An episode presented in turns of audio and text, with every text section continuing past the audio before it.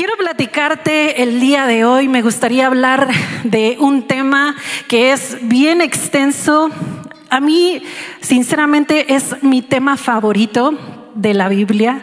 Y, yo no sabía si hablar de eso, tenía muchas cosas en mi corazón y todavía hasta hace unos cuatro días no me decidía de qué hablar eh, porque tenía carga por varias cosas y yo decía, Dios, ¿por cuál me decido? Eh, ¿Cuál es la que quieres tú hablar a, tu iglesia?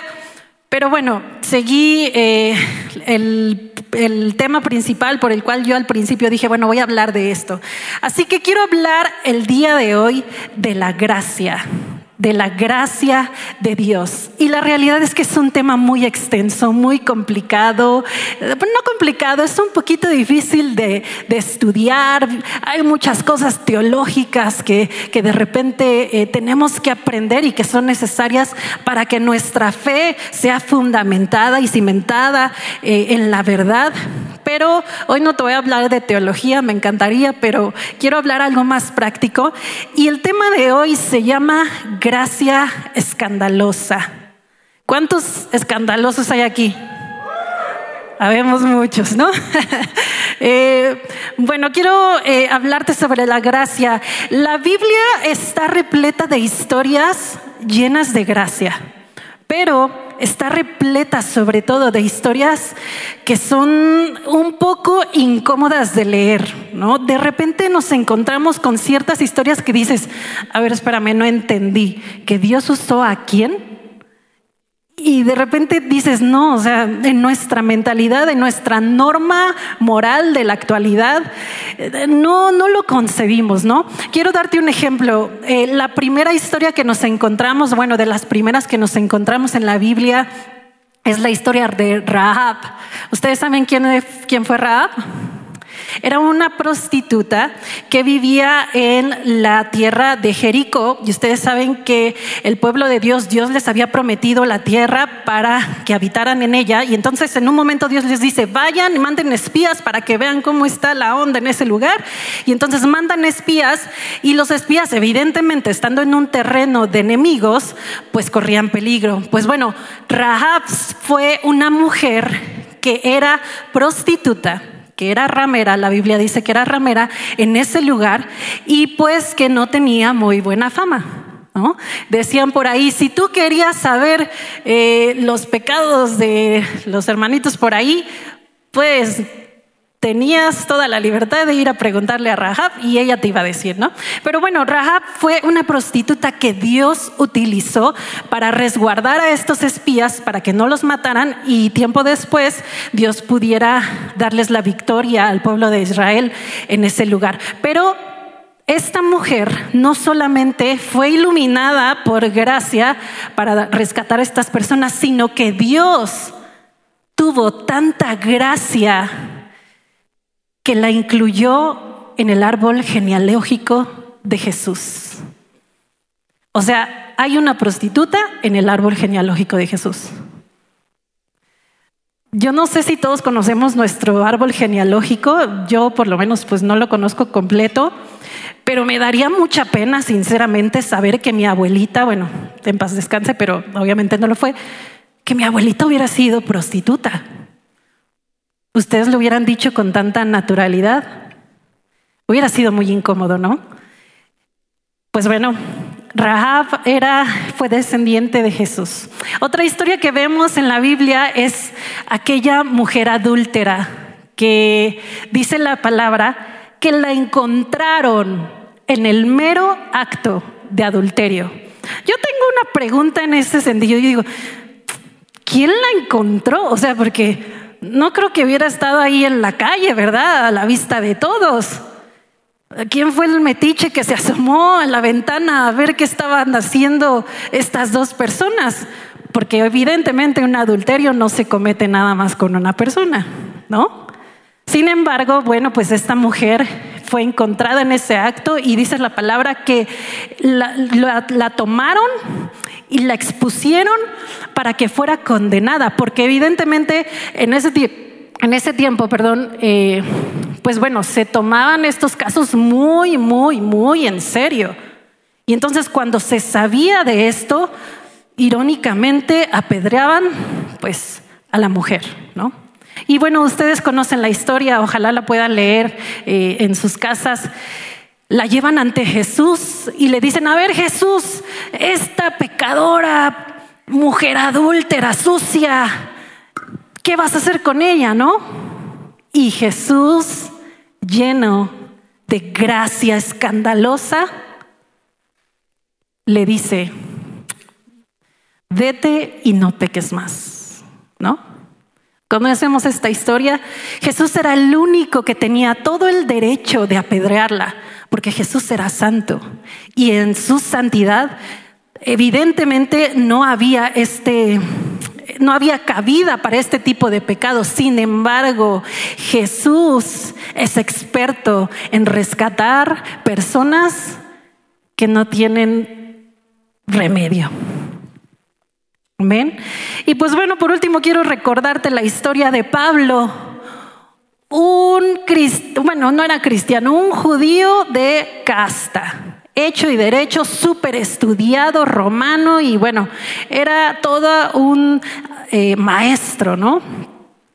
Y este personaje, dice la palabra de Dios, que precisamente perseguía a los cristianos porque él tenía un celo ardiente de la ley. Y por ese celo ardiente que tenían los mismos que apedreaban a la mujer, era capaz de matar hasta el último de las personas para hacer cumplir la ley. Y bueno, Pablo mató a varios cristianos, ¿no? Y después la gracia escandalosa de nuestro Dios lo alcanza. Y lo hace uno de los padres de la iglesia, ¿no? Gracias a él tenemos casi todo el Nuevo Testamento. Gracia escandalosa otra vez. Es más, muchos cristianos de esa época ni creían en su conversión. Decían, no, este está mintiendo. Se me hace que está diciendo que es cristiano nomás para entrar, infiltrarse en nuestra iglesia y ver quiénes están para matarnos, ¿no? Y pues era obvio, ¿no creen? O sea, yo también tendría miedo. Eh, pero bueno, Pablo era, fue eh, la persona que nos, con la que nosotros nos podemos eh, encontrar mucha gracia en todas las cartas que escribió. Pero bueno, el día de hoy no quiero hablarte de ninguno de ellos tres, quiero hablarte de otra persona. Y pues quiero hablarte de Jonás, ¿no? ¿Cuántos conocen la historia de Jonás? Ahora, ¿cuántos se saben la canción de Jonás? Porque en la escuelita dominical, les digo, yo crecí muy chiquita aquí y nos enseñaban la canción de Jonás, ¿no?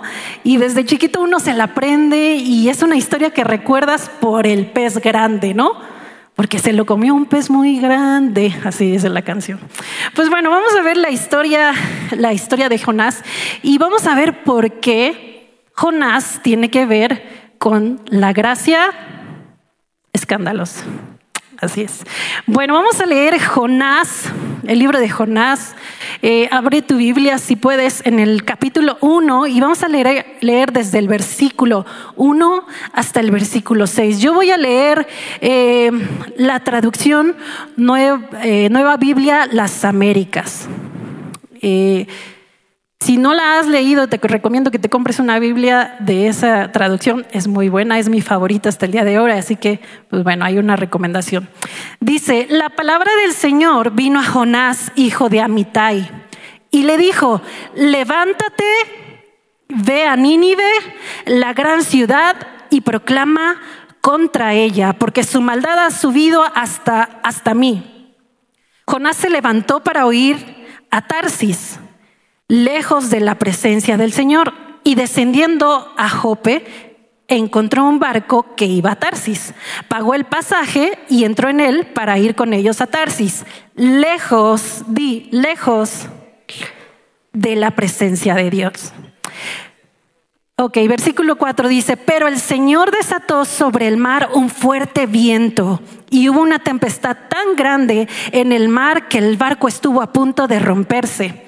Los marineros tuvieron mucho miedo y cada uno clamaban a su Dios y arrojaron al mar la carga que estaba en el banco para aligerarlo.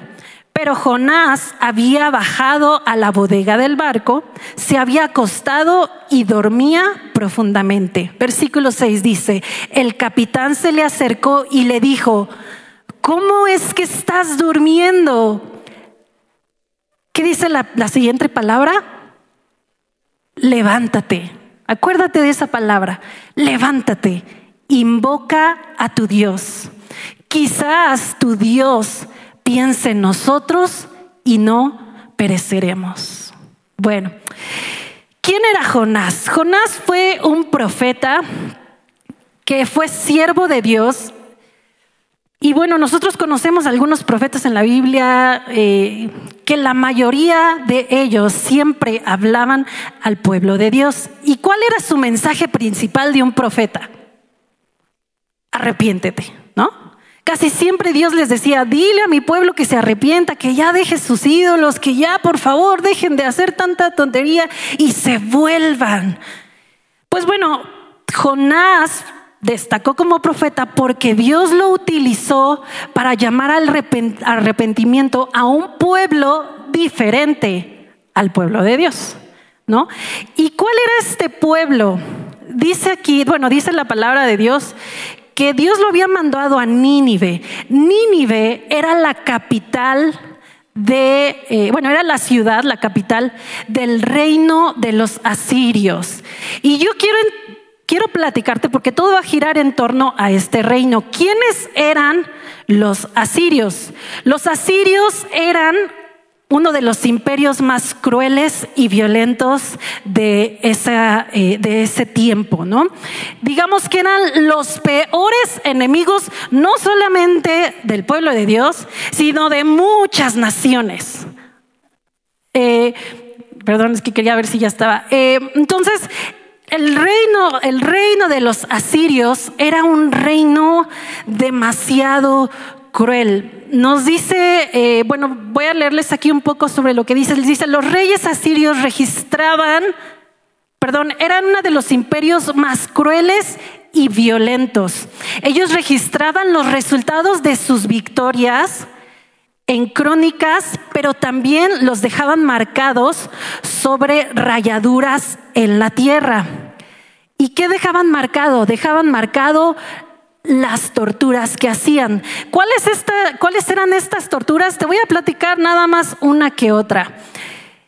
Una de las torturas que hacían era que mutilaban a sus víctimas, les cortaban las piernas, les, les cortaban un brazo y el otro brazo se lo dejaban completo para que mientras agonizaba su enemigo, ellos burlonamente agitaran su mano, como diciendo, hey, ayúdenme. más o menos te imaginas la, la, escena, ya mutilada la, la gente, ellos tomaban esa mano y la agitaban. Cuánta maldad, ¿no? O sea, lo pienso ahorita y digo, qué grotesco, ¿no?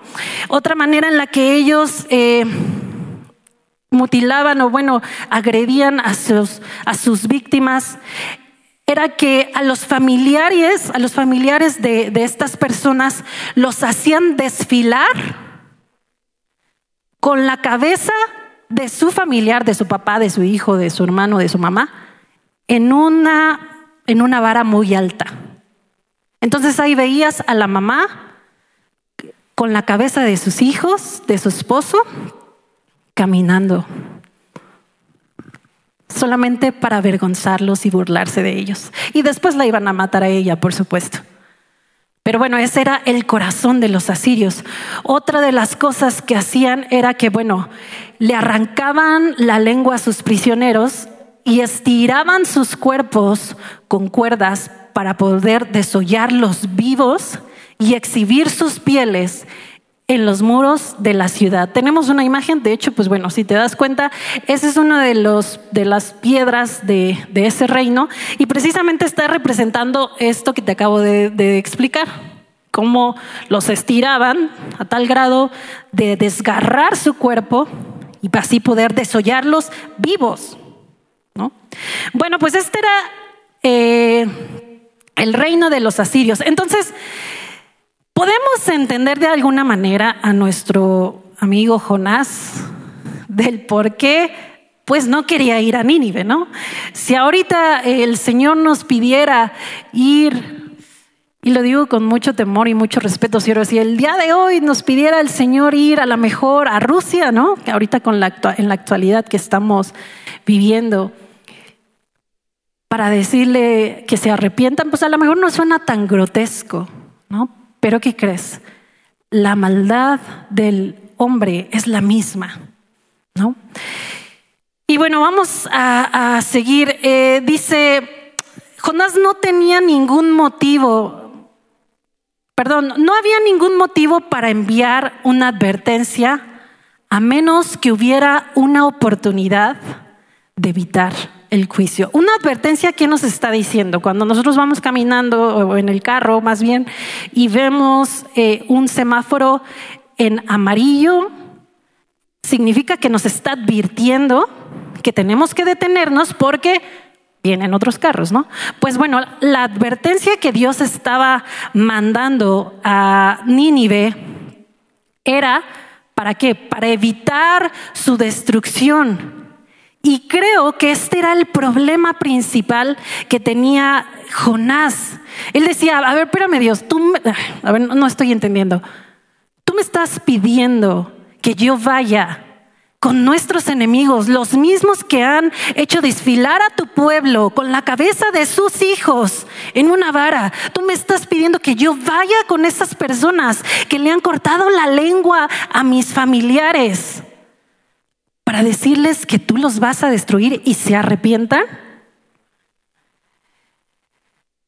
¿Cómo podría Dios haberle pedido semejante atrocidad a Jonás? Semejante favor. ¿No? Como que no, no hay cabida en esto. Ahora veamos la otra parte. ¿Por qué el, el reino de los asirios escucharía a Jonás? O sea, ok, bueno, supongamos que Jonás va pero ¿por qué Jonás los perdón, por qué los asirios lo escucharían? Poniendo un ejemplo, es como si en los años de la Segunda Guerra Mundial, por ahí de los años 40, Dios le hubiera pedido a un rabí judío que se parara en la capital de Berlín frente a todos los nazis para decirles que si no se arrepentían Dios los iba a destruir. ¿Ustedes creen que cómo hubiera salido ese rabí de ese lugar? ¿No? Vemos muchas películas de, la Segunda Guerra Mundial donde la gente nada más tantito decían algo y los mataban, ¿no? No tenían misericordia. Bueno, pues era la misma situación.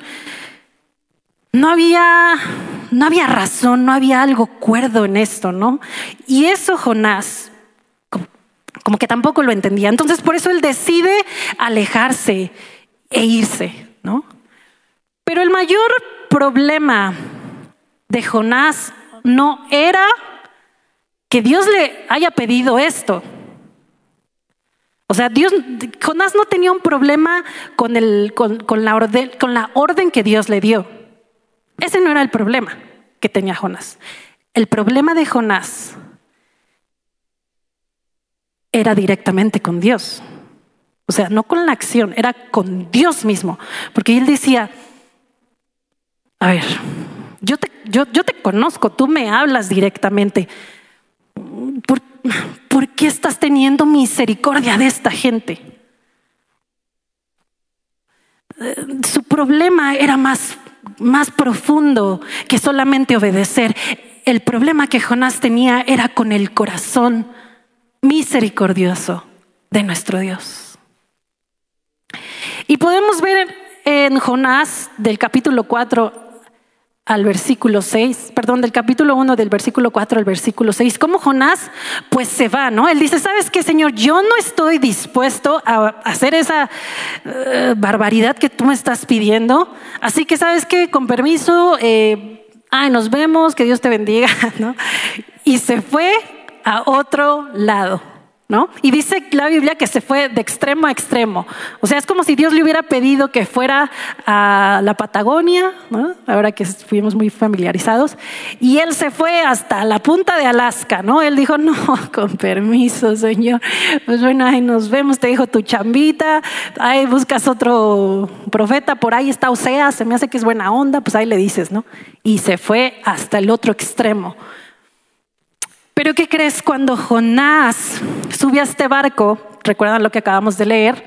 Empieza la, tormenta y bueno, pues yo creo que era algo muy, muy eh, difícil, muy complicado, porque los mismos, los mismos marineros del barco hicieron lo que ellos sabían que tenían que hacer cuando había una tormenta. Dice que tiraron pues el equipaje que tenían ahí, las cosas que tenían ahí para, para aliviar, ¿no? Como el peso y que no estuviera tan complicado navegar pero dicen que ellos dijeron, no, pues eh, no, no, está funcionando, o sea, eh, ¿qué está pasando? Esto tiene que ser plan de algún Dios, ¿no? Porque bueno, en ese tiempo todo el mundo pues creía en un Dios. Entonces ellos dijeron, seguramente los, dioses quieren decirnos algo, ¿no? Y entonces ellos empezaron a buscar a sus dioses y ahora sé que sus dioses fue así como de que, no, pues yo ni, ni te estoy pelando, ¿no?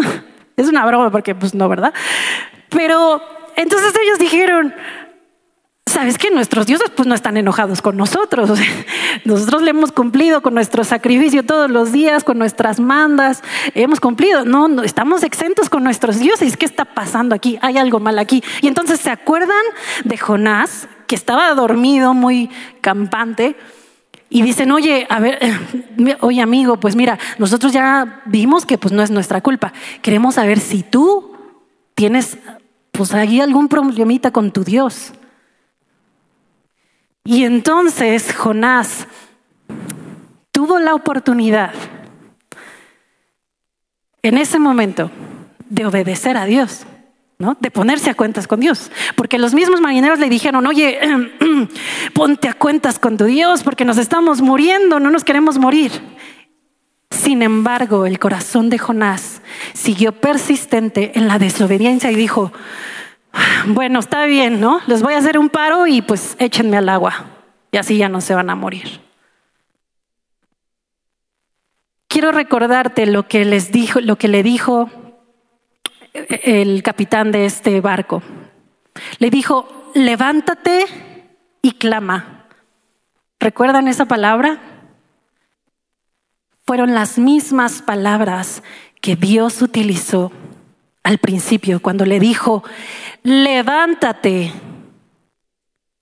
y ve a Nínive. ¿Se acuerdan que Jonás dijo, sabes qué? Yo me voy a ir lejos de la presencia de Dios. Le salieron mal los cálculos porque Dios estaba utilizando un capitán para recordarle la obra que tenía que hacer. Y pues bueno, conocemos la historia, conocemos que pues precisamente lo echan al mar. Y bueno, no, no vamos a hablar, nos vamos a quedar en esa parte del tema de la historia de Jonás.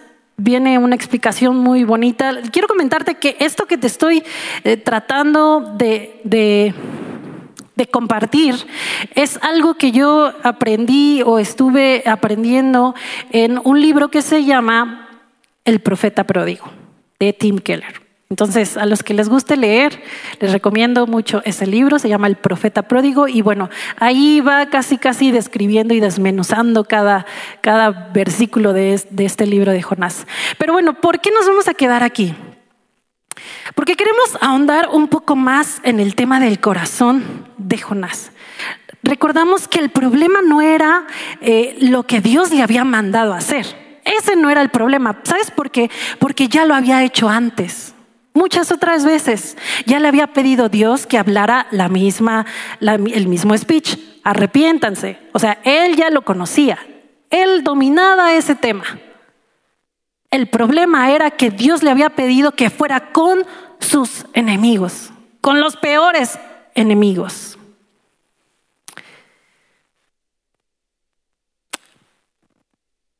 ¿Qué similitud vemos el día de hoy con esta historia? Hace creo yo, una semana, no sé si un poquito más o un poquito menos, no recuerdo. No sé si ustedes recuerdan una situación que pasó en nuestro país, en un partido de fútbol, ¿no? Querétaro contra el Atlas.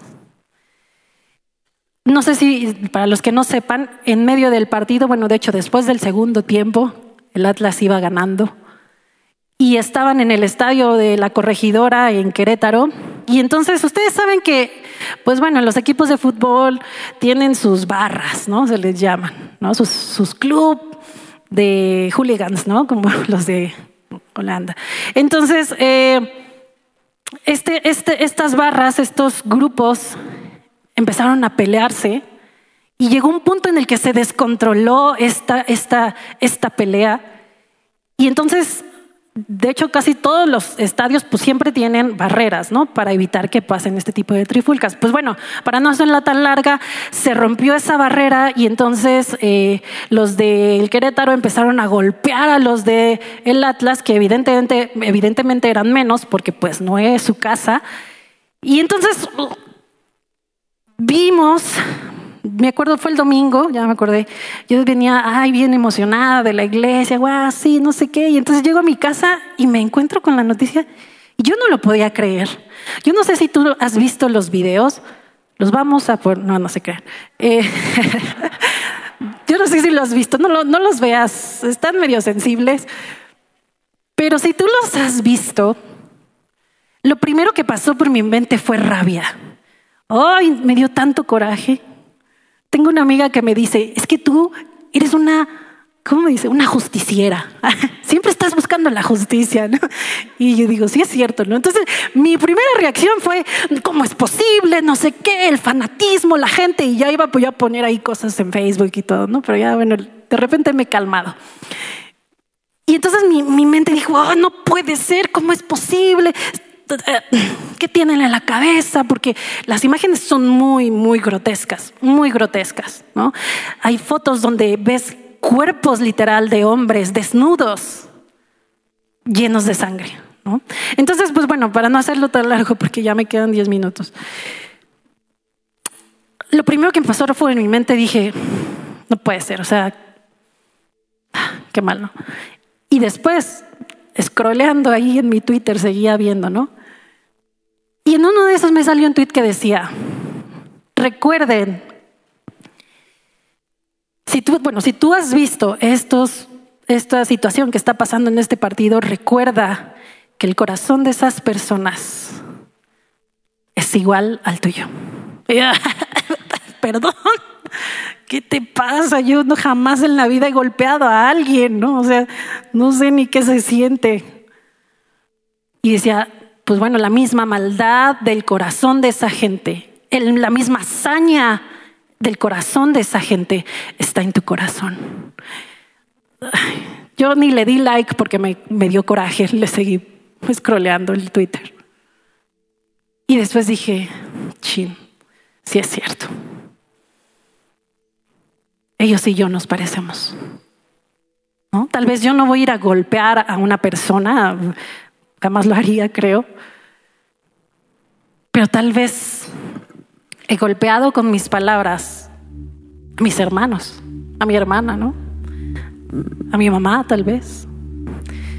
A mis amigos en algún comentario burlista o queriéndome hacerme la chistosa, tus dientes feos. Ya golpeaste en el corazón de esa persona. Y quiero dar tres puntos muy rápidos sobre esta, esta historia y por qué es una gracia escandalosa. Y el primer punto es, nunca olvides la gracia con la que fuiste perdonado. Es muy fácil que nosotros olvidemos de dónde nos ha sacado Dios. Es fácil olvidar que Dios ha hecho todas las cosas nuevas en nuestra vida, pero que seguimos teniendo un pasado. Es fácil olvidar cuán profunda es nuestra necesidad de gracia. Y es igualmente fácil de olvidar esa gracia maravillosa que ha sido rociada sobre nosotros. Cuando olvidamos que la gracia que hemos recibido, perdón, cuando olvidamos la gracia que hemos recibido, somos más propensos de tratar a las personas a nuestro alrededor con gracia. Efesios 2 del 1 al 5 nos dice, y Él les dio vida a ustedes que estaban muertos en sus delitos y pecados, en los cuales anduvieron en otro tiempo según la corriente de este mundo, conforme a príncipe de la potestad del aire, el espíritu que ahora opera en los hijos de desobediencia. Entre ellos, también todos nosotros en otro tiempo vivíamos en las pasiones de nuestra carne, satisfaciendo los deseos de nuestra carne y de nuestra mente. Y éramos por naturaleza hijos de la ira, lo mismo que los demás. Pero Dios, que es rico en misericordia, por causa del gran amor con, con que nos amó, aun cuando estábamos muertos en nuestros delitos y pecados, nos dio vida juntamente con Cristo, porque por gracia ustedes han sido salvados. ¡Wow! Primero nos da una barrida. Ustedes eran unos hijos de desobediencia y la carne que moraba. Y después nos dice, pero Cristo los salvó. El punto número dos que quiero recordarte en, esta, en este tema es que cuando reflexionemos sobre quiénes somos y en la gracia que no merecíamos o el peso de esa gracia, es cuando podremos ser motivados a dar esa gracia a otros. Una vez que tú entiendes el peso de esa gracia que Dios ha depositado en tu corazón, en tu vida, cuando tú eres consciente de que eres un pecador, es cuando dices, mi hermano pecador también merece esa gracia. Dios no nos ha tratado conforme a nuestros pecados, sino conforme a la justicia de Cristo. El punto número tres nos dice, que debemos recordar que en este mundo no estamos divididos por gente buena o gente mala, sino que está dividido en pecadores rebeldes y en pecadores redimidos. Porque al final seguimos teniendo en nuestro corazón esa maldad la misma maldad que llevó a esas personas a golpear casi hasta la muerte a esos aficionados. Esa misma maldad, esa misma intención de, de lastimar, de matar, esa misma intención está en mi corazón cuando me pongo a juzgar el camino de otros. No se trata de que una vez que hemos recibido gracia ahora somos, wow, los super cristianos. Simplemente cambiamos de pecadores rebeldes a un pecador redimido. Cuando podemos entender que somos pecadores redimidos es cuando podemos ver con compasión a nuestro prójimo y no con lástima. Es muy diferente. La compasión a la lástima. ¿No? Porque podemos ver a alguien en su necesidad y dices, ay, pobrecito. Pues que Dios te bendiga, mi hijo, ahí te van 10 pesos. Y te vas a comer una cena de 10 mil, de 5 mil pesos, ¿no? A que veamos la necesidad y hagamos algo, porque esa persona sea encontrada con el mismo Dios que nos ha redimido. Por último, quiero hacerte una pregunta. En la historia de tu vida, ¿cómo se ve reflejada esta gracia escandalosa?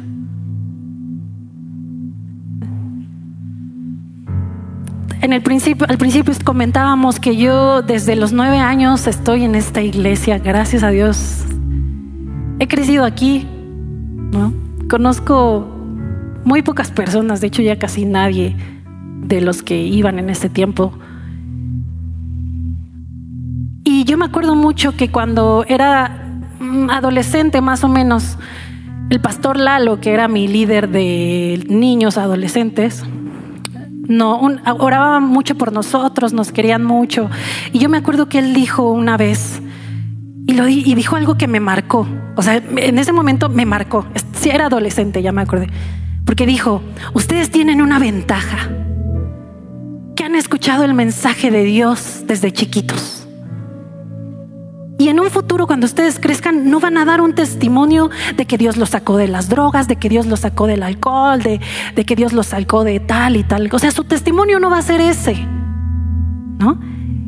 Y la realidad es que yo dije, ah, sí es cierto. O sea, wow, tiene razón. Y esa palabra a mí me hizo o sea, la atesoré en mi corazón y yo dije, oye, bueno, a ver, si está diciendo esto el pastor, en el mundo siempre, bueno, no en el mundo, es natural que creamos que los adolescentes pasan su, su adolescencia complicada, ¿no?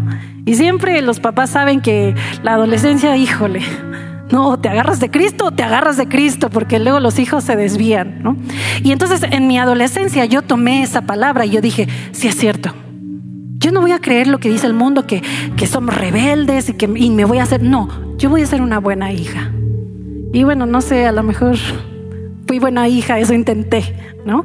Y servía a Dios y servía a Cristo y andaba en un lado y andaba en otro y que hacía esto y que hacía aquello y luego mi juventud. No, pues que ya métete a un internado que abrió la iglesia porque yo tengo tanta hambre de Dios y quiero aprender de Dios, no me quiero desviar de su palabra. Y me metí y estuve y bueno, yo estaba metida en la iglesia en todos lados. Porque yo me tomé de esa promesa.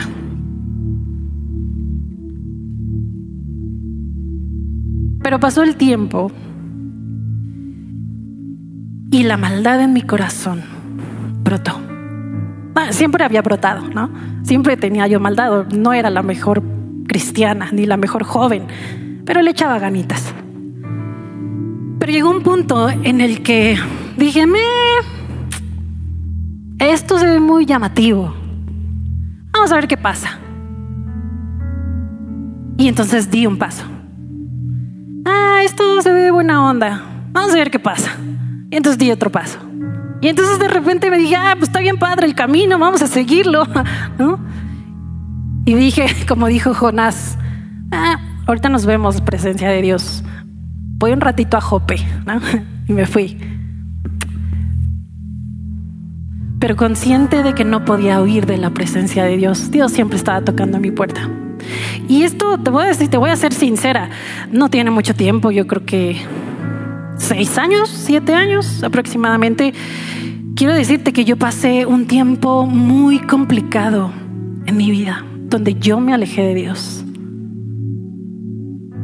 donde literal fui a obedecer los deseos de mi carne. Y era bien padre, pero algo me hacía falta. No era feliz realmente. Y entonces llegó un punto en el que dije, literal, estoy al otro extremo de la presencia de Dios ¿qué estoy haciendo aquí? Y como el hijo pródigo, me encanta mucho esa historia, me identifico tanto con el hijo pródigo. Volviendo en sí, se acordó que en la casa de su padre había comida. Había un lugar para él. Y mi hermano, si tú supieras mi historia, mis pastores lo conocen, mi familia lo conocen, algunos amigos lo conocen. Y yo quiero decirte que esa escandalosa gracia me tiene aquí. esa escandalosa gracia es la que ha permitido que yo por pura gracia esté esta noche compartiendo contigo.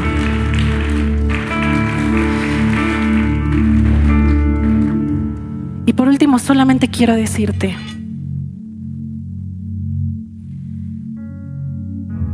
que la promesa de Dios siempre se cumple. Hace rato que estábamos orando y en la mañana, de hecho, que, que yo leía mi devocional, estábamos leyendo el Salmo 55 y orábamos sobre una parte que dice, volveré a cumplir mis votos, cumpliré mis votos y ofreceré un sacrificio de gratitud a ti, porque me has salvado. Y recordé la promesa que Dios me había dado desde que era una niña, ¿no? Y todo lo que tuve que pasar, la tribulación tan grande que tuve que pasar, la lucha consistente de mi corazón entre el mundo y entre Dios que no fue fácil y no ha sido fácil, pero que la gracia escandalosa de Dios ha hecho que yo me mantenga en este lugar. Quiero decirte, mi hermano, que los votos que le hemos hecho a Dios, que los votos que Dios te ha hecho a ti, los va a cumplir. Quiero decirte a ti, papá, mamá, que tal vez tienes a tu hijo lejos de casa, que no, ha, no le ha caído el 20, que Dios va a cumplir su promesa. Dios lo va a hacer. Y a ti que te has alejado de Dios, que crees que tu pecado es más grande que la gracia de Dios, vuelve a casa. Vuelve a casa. Nuestro Padre nos está esperando. Si la gracia no escandaliza, entonces no es gracia. ¿Por qué no te pones de pie?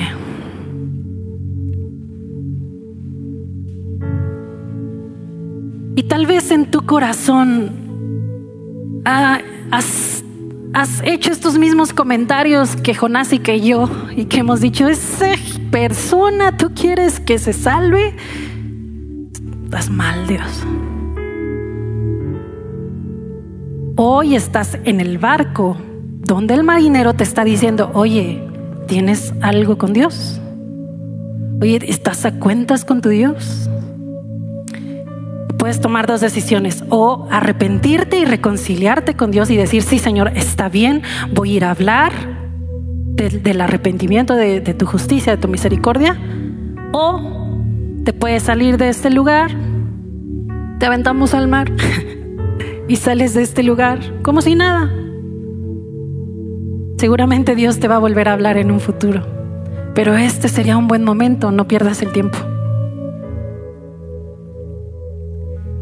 Y si el día de hoy tú has entendido que ninguno de los pecados que hayas cometido o que estés cometiendo puede alejarte de Cristo,